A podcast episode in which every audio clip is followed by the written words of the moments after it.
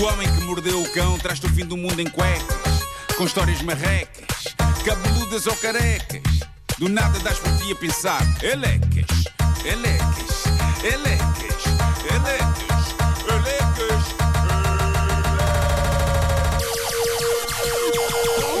O homem que mordeu o cão traz-te o fim do mundo em cuecas. Elecas. Título deste episódio: Sabotagens do Destino. Uh, tive um belo Natal, já aqui o disse, tive uma bela passagem de ano, mas tenho de confessar que uh, aquela que é tradicionalmente a minha semana favorita do ano, que são os dias milagrosos de nada que separam o Natal do Ano Novo, porque nada Gostas acontece. desses dias? Adoro esses dias. Dias nos quais eu pretendia desligar-me do mundo e, entre outras coisas, dormir.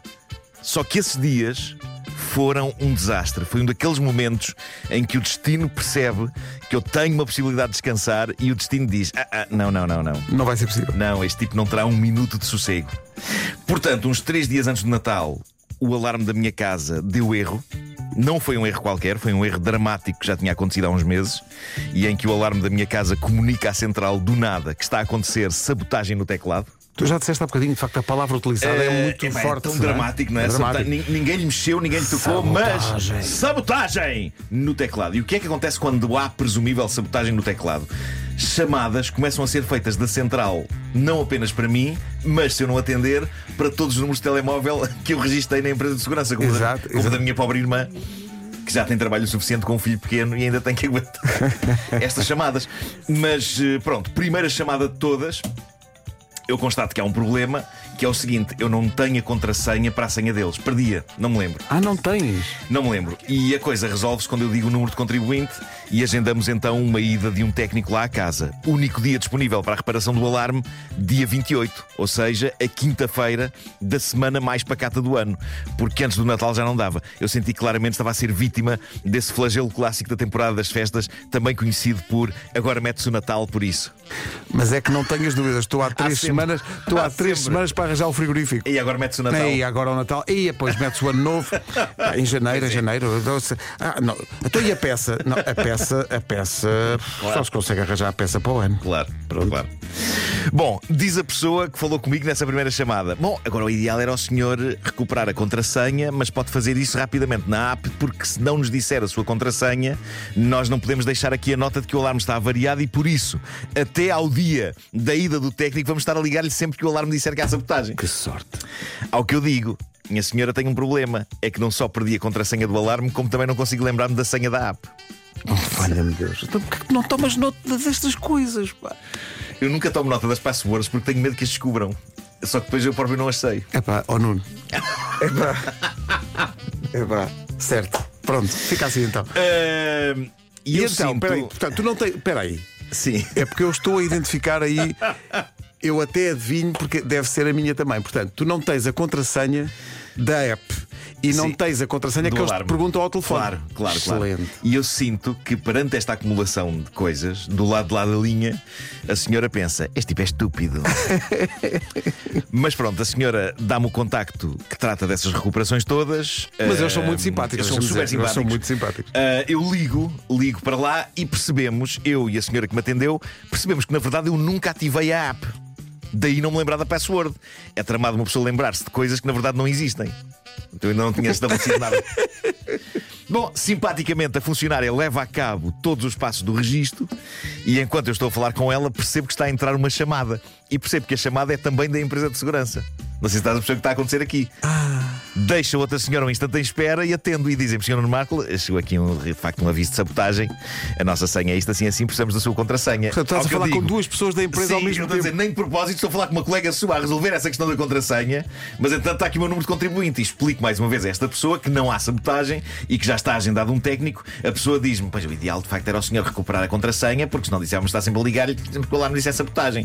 E eu começo a ficar enervado, começo a ver com o olho a pescar de nervos e digo, eu sei, eu sei, eu estou aqui com uma colega sua tratar disso. Volto para a outra chamada, a senhora diz-me: Pronto, agora vai receber um e-mail com o passo final para se registrar na app e resolver tudo isso. Verifique na caixa de spam, também não se esqueça. E tu dizes, não sei, Mandaste o não, sei, e-mail? não sei a password do e-mail. Não. Não, não. Não, ok. Não, não. eh, Não me digas, não manda- mandaram mandaste e-mail. e-mail, Não, assim tem- mandaram tem eles. que ter mandado. Horas a passar e nada. Qual é o e-mail que eles têm lá, teu? Calma, já lá vamos. Horas a passar e nada. Não me digas que é um que termina em cliques.pt. Eh, o Telepac. não, não. Ahm, chamada telefónica, a dada altura do dia. Passadas umas horas, estou assim, digo eu. E há mais uma pessoa a dizer: Senhor Normal que fala de Alarmes, eh, tem aqui o aviso que ocorreu uma sabotagem no teclado. E tu, ah, sério? E eu digo, sim, eu sei, uma sabotagem no teclado. O meu número de contribuinte é este, porque ainda não tenho a contrassenha, porque ainda não tenho o registro na app. A outra pessoa do outro lado diz: "Pá, convém fazer esse registro e recuperar a contrassenha, porque senão vamos estar sempre a ligar sempre que. E eu digo, sempre que o alarme disser que é sabotagem, eu sei. Só que estou à espera de um e-mail vosso que ainda não chegou. E o senhor diz: é estranho, costuma chegar logo esse e-mail, se calhar tenho de ligar outra vez para o apoio ao cliente. Ao que eu digo, "Eh, meu senhor, eu ainda agora estive 40 minutos nisso. Estava a apetecer-me agora descansar um bocadinho.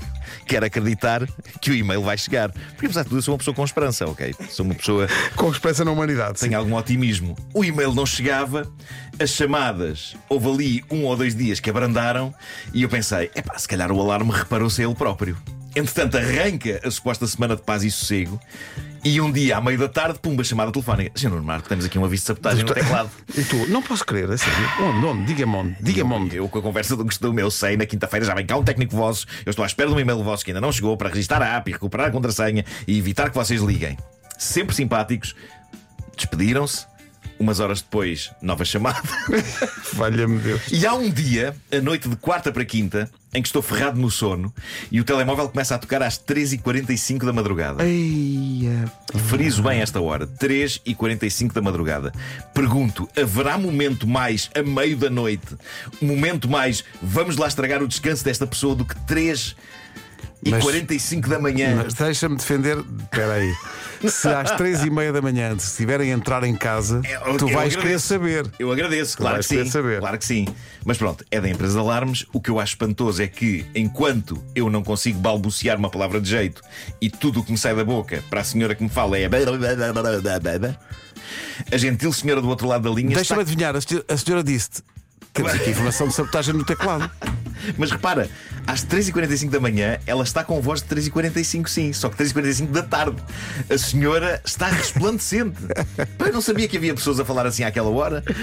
A senhora nem Meu caro, tu já fizeste madrugadas Já também e fiz. sabes que a pessoa. para, o tom dela nem sequer é tom de receio de ter acordado alguém. Mas foste mudar não. para o tom dela. Peço desculpa. Era irresistível, desculpa. Era, era, Peço era. desculpa, peço desculpa.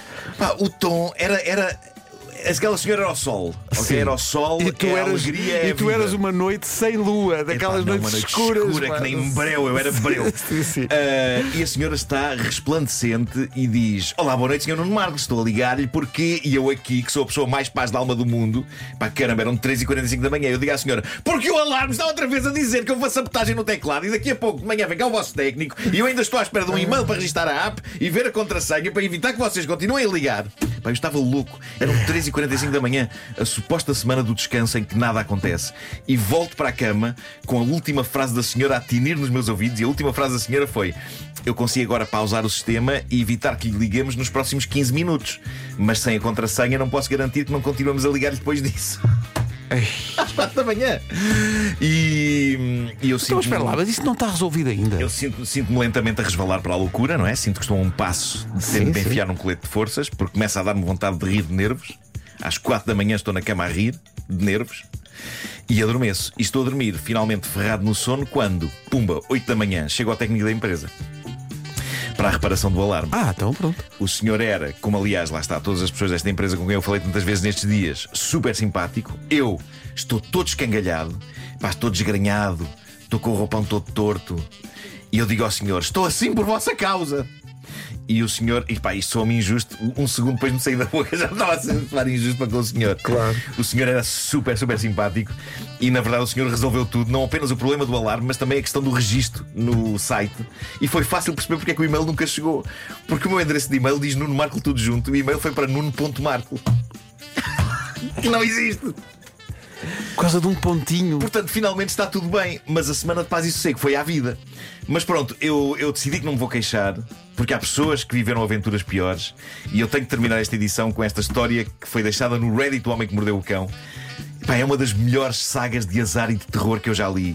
É, é assassinada por um ouvinte nosso, eh, ele assina Vitaetes. E eis o que ele conta. Diz ele: Em dezembro de 2020, numa agradável quinta-feira de tarde, apanhei o voo da Transávia com destino ao Porto de Orly. A meio do caminho, eu e alguns passageiros constatamos que as hospedeiras estavam em pânico e que o avião andava aos círculos.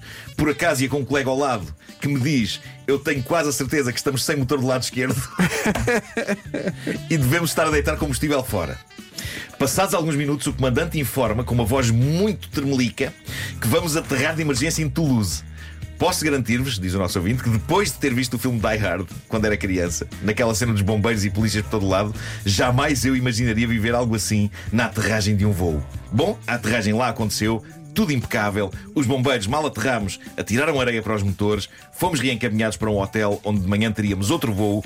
Lembrem-se que saí de Paris quinta-feira depois do almoço. Dia seguinte, vamos para o aeroporto, voo às nove da manhã. No momento que vamos levantar, atravessa-se uma raposa na pista, o que obrigou a uma travagem e interrupção do descolar. E eu pensei cá para mim, bom, depois disto nada mais pode acontecer. Lá levantámos viagem tranquila. Vejo o porto, vejo a pista, ouço o trem de aterragem a baixar e de repente, em vez de aterrarmos, o avião sobe e somos atingidos por um relâmpago na asa esquerda. O quê? Meu Deus. O comandante informa que não podemos aterrar no Porto, mas que iremos aterrar em Lisboa. Neste momento, as pessoas a bordo estavam todas a panicar. Passado uma hora, começa a achar estranho ainda não termos aterrado em Lisboa. Ao que nisto, mais uma vez, o dito comandante informa que não poderemos aterrar em Lisboa devido ao mau tempo e teremos de ir para Faro e que infelizmente não temos mais combustível. Coitado. Nesse momento, diz ele, vejo pessoas a chorar, a sentirem-se mal e soube mais tarde que o avião desapareceu do flight do, do radar, o flight, do flight radar da, Sim, da sim, sim, sim, aplicação. Segundo a minha esposa, diz ele que telefonou aflita para o aeroporto. Finalmente vejo Faro, no momento da descida já estava a alugar um carro para ir para cima, porque já não aguentava mais emocionalmente estar dentro do avião, como aliás mais de metade dos passageiros o fizeram. Peguei no carro, dividi despesas com mais duas pessoas, cheguei a casa à meia-noite de sexta-feira, abracei a minha esposa, vi a minha filha e só pensei: ora bolas, domingo de manhã tenho voo outra vez. Ei, coitado. Bolas! Pá, que saga. É, pá, há dias em que é tudo Isto ao é contrário. pá. Coitado do homem, meu Deus. Um abraço para ele se ele estiver a ouvir. O homem que mordeu. Uma raposa na parece, raposa, parece, um a, motor- parece a música do Brasil. Uma raposa na pista, um relâmpago na asa. Um motor, um motor avariado. Meu Deus. O Homem que Mordeu o Cão foi uma oferta gama SUV da SEAT. Saiba mais em seat.pt e também FNAC, onde encontra todos os livros para as resoluções do ano novo. O homem que mordeu o cão traz-te o fim do mundo em cueca. É. Ele é. Que saga.